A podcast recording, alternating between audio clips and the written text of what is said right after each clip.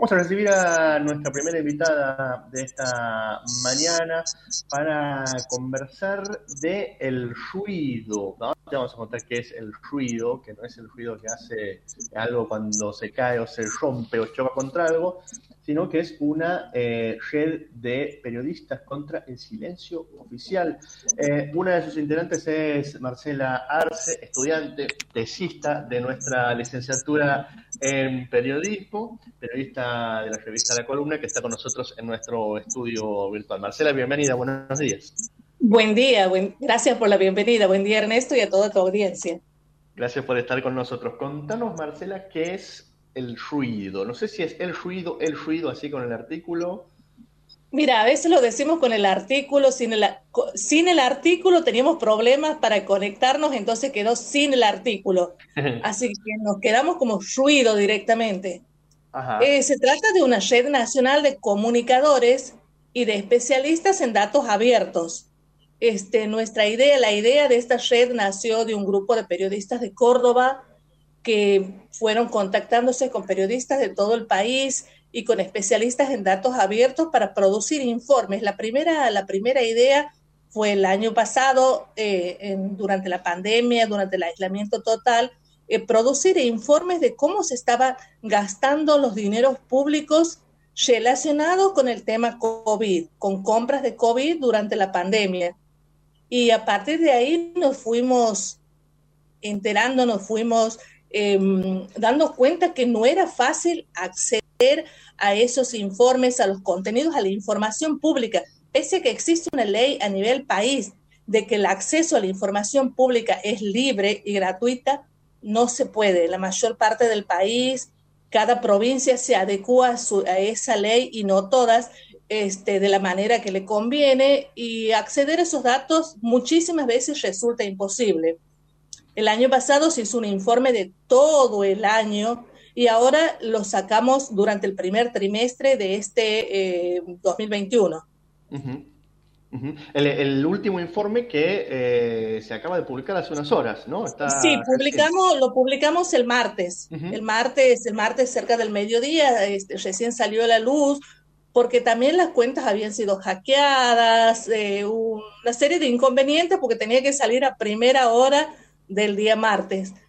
Este, y nos fuimos eh, enterando que la cuestión no había mejorado mucho, que hay menos transparencia y las compras directas siguen prácticamente lo mismo en todo el país.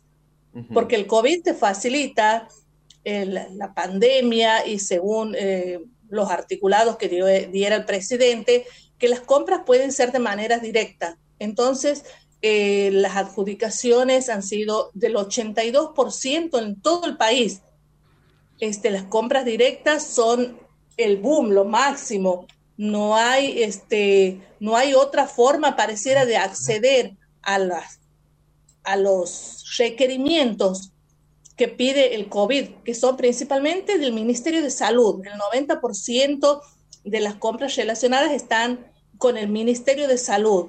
Eh, por ejemplo, se detectó, una de las cosas que se detectó en, esta último, en este último relevamiento tiene que ver con la compra de alcohol en Chaco, que lo compraron 1.900 pesos el litro.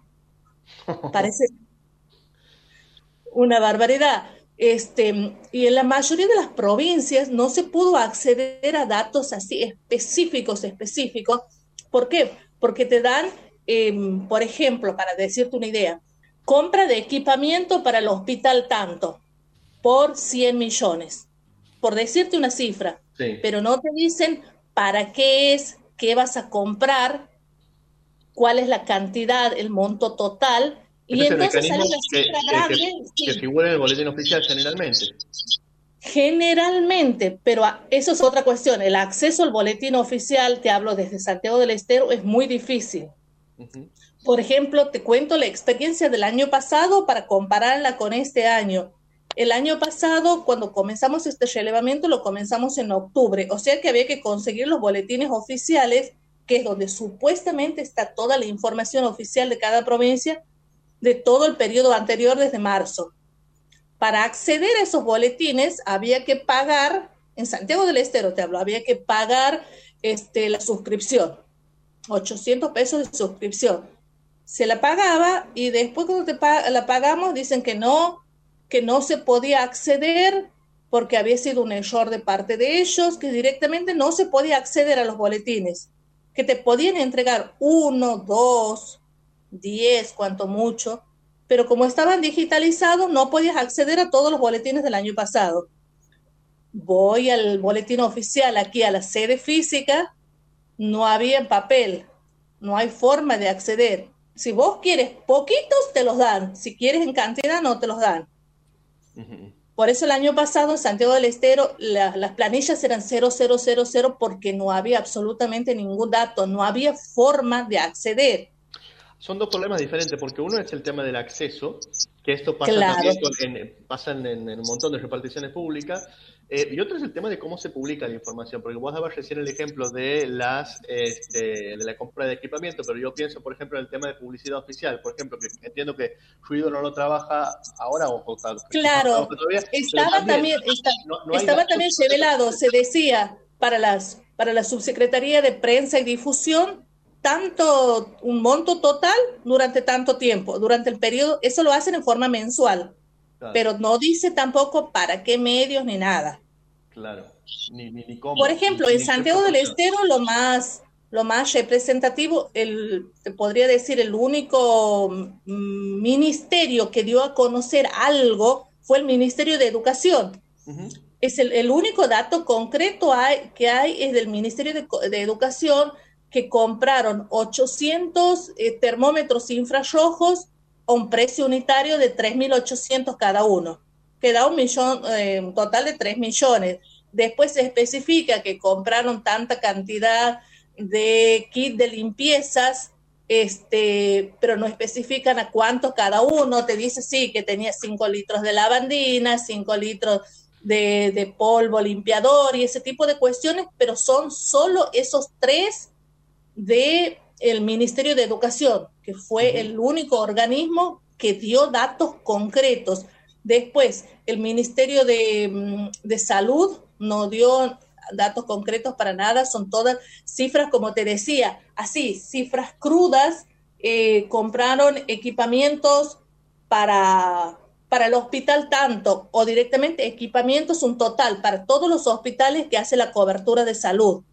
Ese es un, es un punto fuerte eh, mm, porque no, no se especifica nada. Es cierto, hay algunos puntos que sí los especifica. Dice, por ejemplo, se compraron eh, camas para dotar al hospital regional de la nueva infraestructura para su acceso. No dice cuánto, no dice cuánto lo pagaron, pero está el nombre de quienes accedieron a esas compras directas, de las empresas. Eh, otro dato, eso sí es un dato relevante. Claro, los nombres de las empresas que eh, adjudicatarias de todas estas compras directas están. Están en el boletín y están en el, en el relevamiento. Mm, había dos cuestiones que también habíamos, habíamos sacado, habíamos conseguido en Santiago del Estero, que era, por ejemplo, con el nodo tecnológico. Se gastó muchísimo en pintura, Obviamente es un hospital de campaña y había que adecuarlo, pero las pinturas eran todos los meses. Y por ejemplo, para la, cuestión del mantenimiento se gastan casi 800 mil pesos, no para el mantenimiento, perdón, sino para la infraestructura de la limpieza se gastan por mes 800 mil pesos aproximadamente y lo tiene una misma este, una misma cooperativa de Santiago del Estero. Eso, 800 mil pesos por mes para limpiar el nodo tecnológico, que es nuestro hospital de campaña, que sí se está utilizando y donde se está haciendo todo el tratamiento del COVID. Nosotros no vamos a la forma en que se está realizando, en que se están gastando, sino a la forma en que se nos da a conocer los datos incompletos y para, que, para tener una idea de lo que se está haciendo. Después tenemos, por ejemplo, en instalación de duchas, en instalación de duchas para el nodo tecnológico, por ejemplo, se gastó un millón doscientos mil pesos. Eh, en el mantenimiento del servicio de limpieza, como te decía, em, más de 800 mil pesos por mes, aquí los estoy viendo. Y otra cuestión era también con respecto a la, a la policía de la provincia. Por ejemplo, para gastar, para trasladarse a todos estos lugares donde fueron los lugares fronterizos, donde fueron y van los policías, eh, también ellos especifican, gastamos tanta cantidad por mes para ir a tal, ponen bien clarito, para ir a tal localidad de tal punto, pero no dicen en qué.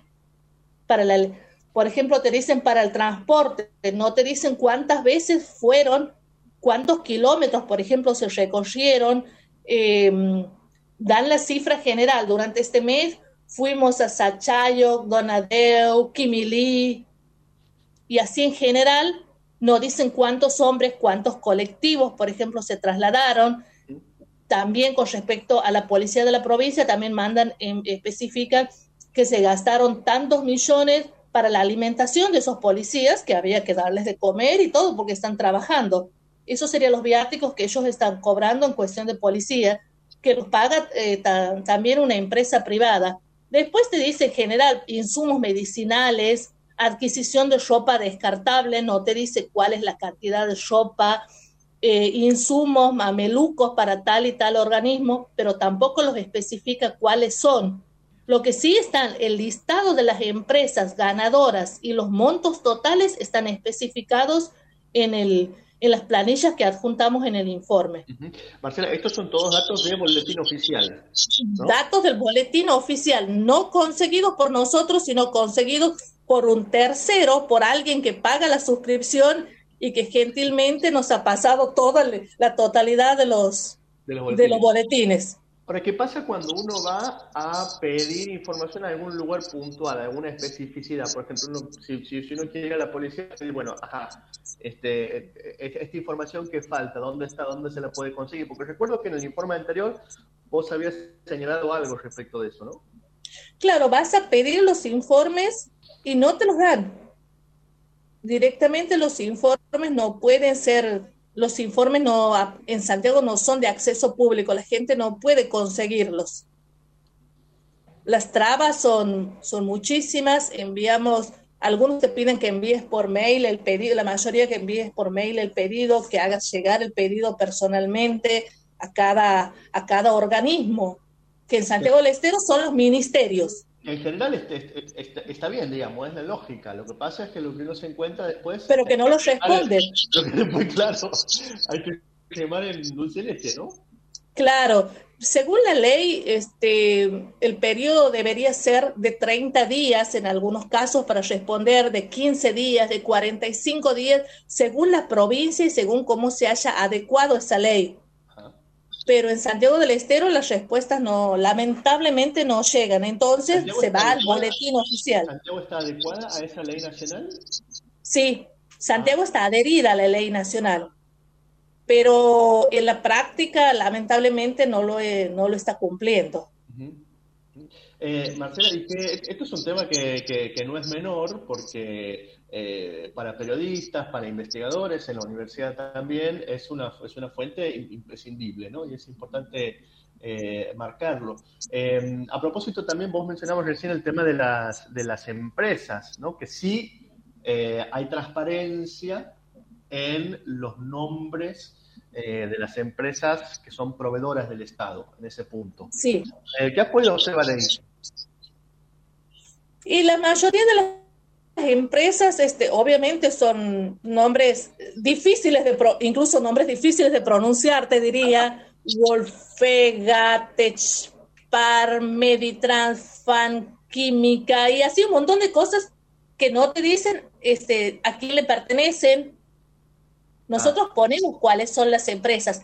En algunos casos debo reconocer que dice la empresa, por ejemplo, para decirte algo, distribuciones, de Servicios Víctor Hugo. Y dice el dueño de Víctor Hugo Paz, por decirte un nombre, no lo estaré recordando en este momento, pero que son las menos que te dicen provisión de sanitizantes. A lo mejor son empresas locales chiquitas que han provisto para determinada ocasión este, algún, algún insumo que se necesitaba. Pero en general los insumos, este, los nombres no aparecen. Está el nombre de la empresa Ahora, vos lo tendrías que rastrear a quién pertenece, cada empresa, eso sería otro tipo de tarea que no la hemos realizado. Pero los nombres están especificados, el monto adjudicado y algunas empresas han ganado algunas licitaciones, no una, sino varias licitaciones, también está especificada las fechas en que han ganado este, y, cuáles son los montos de cada una. A propósito de todo esto, por supuesto, eh, la información que ha podido reunir la red está publicada eh, de todo el país, de todas las, no, son todas las provincias, es un grupo de provincias. No, son 14 provincias nada más. ¿Por qué? Porque hay muchos, lamentablemente hay muchos periodistas en distintas partes del país que no han que no han, no, no es la palabra, no han querido, no han podido participar de la red. ¿Por qué? Por Em, en sus provincias lamentablemente no pueden hacerlo si se dan a conocer, sufren todo tipo de persecución. Entonces, había, este, hay gente que quiere hacerlo y no puede. No puede por las limitaciones a la libertad de prensa, no lo está pudiendo hacer y bueno, esa es una, una falla que tenemos en la red y que se espera que para los próximos informes se pueda cumplimentar podamos conseguir este, otros periodistas de esas provincias que puedan dar a conocer esos datos, porque la idea es que sea un periodista o un analista de datos de cada provincia el que los dé. Sería fácil desde Buenos Aires este, tomar todos los datos que se consiguen y analizarlos por sí mismo, con este, la mirada este, que pueden hacerle ellos la idea es que sea un periodista de cada provincia el que analice esos datos.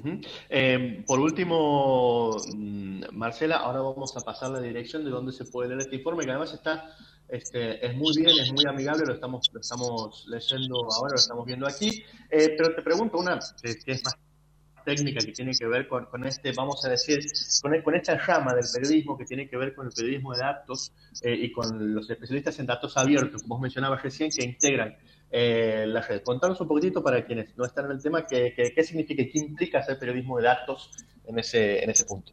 El periodismo de datos no es fácil, no es fácil porque son grandes volúmenes, son grandes volúmenes de, de datos, valga la redundancia de datos que hay que tener en cuenta, que hay que analizar. Entonces, existen ciertos, ciertas, ciertos tips para ir para decírtelos de alguna manera fácil y sencilla este, hay que ir trabajándolos, trabajar con grandes volúmenes de información, no equivocarte los ceros principalmente, porque puede dar un millón más, un millón menos, diez millones más, diez millones menos, y corroborar cada dato, leer diez millones de veces este, que este número sea el correcto, que, y después, por ejemplo, yo envío toda la información, toda la información que tengo la estoy enviando desde Córdoba, que es la sede central, diríamos, esta vez no es en Buenos Aires, desde Córdoba, que es la sede central del ruido, analizan todos los datos, chequean los datos, me llaman un montón de veces para corroborar. El número 100 está bien, no correspondería al 101, por ejemplo. Eh, lo corroboramos. ¿De qué boletín oficial lo sacaste? ¿Qué día? ¿Qué tanto? Para ir corroborando que los datos que estamos presentando sean correctos. Esa es la idea, tener la fuente correcta de cada dato. Si es que hay algunos datos que no están este, especificados, no se los pone, o que hay dudas, no se los pone porque no hay modo de corroborarlo. Eh, trabajar con datos, hay, existe lo que se llama el periodismo de datos, que están dando cursos gratuitos en un montón de lugares para todos los estudiantes, eh, los está dando FOPEA, los está dando Conectas y un montón de otras organizaciones, sobre todo a nivel, este, a nivel eh, Sudamérica, para que podamos acceder todos los periodistas que queremos especializarnos o conocer un poquito de otro lado de periodismo que no sabemos tal cual. No, y aparte que es fundamental, vos lo mencionabas eh, recién, es que a veces uno piensa que es un tema de Santiago, pero que se repite en muchas provincias la dificultad del acceso a la información pública. Sí. Por ejemplo, Santa Cruz, en el, en el relevamiento anterior, a última hora había accedido a la entrega de todos los datos. Los entregó cada organismo. Perfecto. Y esta vez no hubo manera de que entregue los datos. Ajá. Esta vez no entregó los datos. O sea que hay una cuestión de discrecionalidad también ahí en, en, también, también podemos pensar los funcionarios que están en determinadas áreas, este, porque los datos, algunos, algunos andan rondando por ahí. Hay que tratar de unirlos, de traerlos y de armar los, los determinados informes. Mendoza es la provincia que más datos este, abiertos eh, otorga. Cualquiera puede acceder. Mendoza es la provincia donde mejor acceso a la información pública existe. Y la cuestión de Buenos Aires también era una cuestión difícil porque son tantos los, los partidos, em, las, municipalidades, claro, que es muchísimo y que muchas veces no están en los boletines oficiales de la, de la provincia de Buenos Aires, para decirte algo. Marcela, ¿dónde podemos ver este informe? Eh, que es eh, bueno, en suido.org, eh, de ahí entramos a la red y vamos a compras públicas en pandemia 2021.